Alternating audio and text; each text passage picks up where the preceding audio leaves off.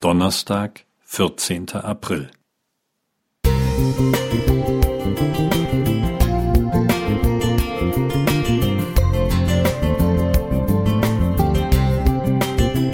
Ein kleiner Lichtblick für den Tag.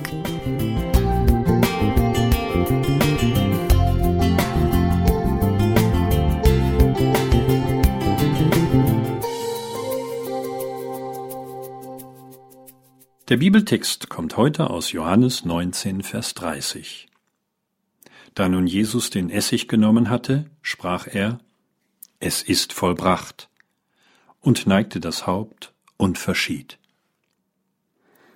Dem Apostel Johannes verdanken wir, dass er als einziger der vier Evangelisten der Nachwelt dieses Kreuzeswort überliefert hat.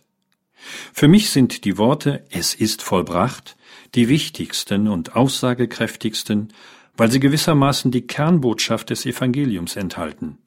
Präzise, umfassend, einzigartig und ewig gültig. Der Kontrast zwischen Schein und Wirklichkeit auf Golgatha könnte allerdings nicht größer sein.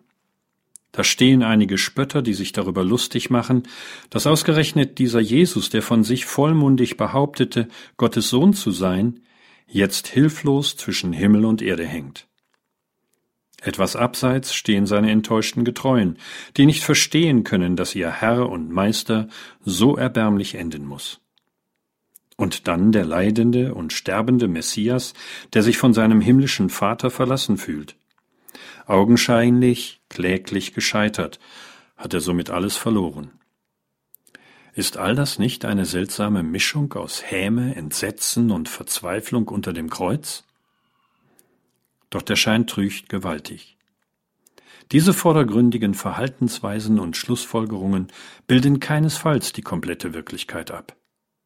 Denn mitten hinein in den Spott der Spötter, in das Weinen der Enttäuschten und die allzu menschlichen Ansichten der Irrenden ertönt wie ein Paukenschlag, es ist vollbracht. Andere Bibelausgaben übersetzen das griechische Tetelestai mit Jetzt ist alles vollendet oder Es ist alles getan. Sehr treffend formuliert die King James Bibel It is finished. Klingt das etwa nach Scheitern und Versagen? Im Gegenteil. Was in Bethlehem zunächst als Säugling in der Krippe seinen bescheidenen Anfang nahm, fand am Kreuz sein krönendes Finale. Gewiss, die Passion Jesu forderte seinen vollen Einsatz und ging bis an die Grenzen des Erträglichen. Aber sie ist vor allem ein unüberbietbarer Sieg über die Mächte der Finsternis, die Sünde und den Tod. Ja, weil Christus gern und freiwillig für uns starb, können wir als eigentlich Verlorene gerettet werden und in Ewigkeit Gottes Kinder sein. Sein Angebot gilt noch immer. Halleluja! Jürgen Schammer.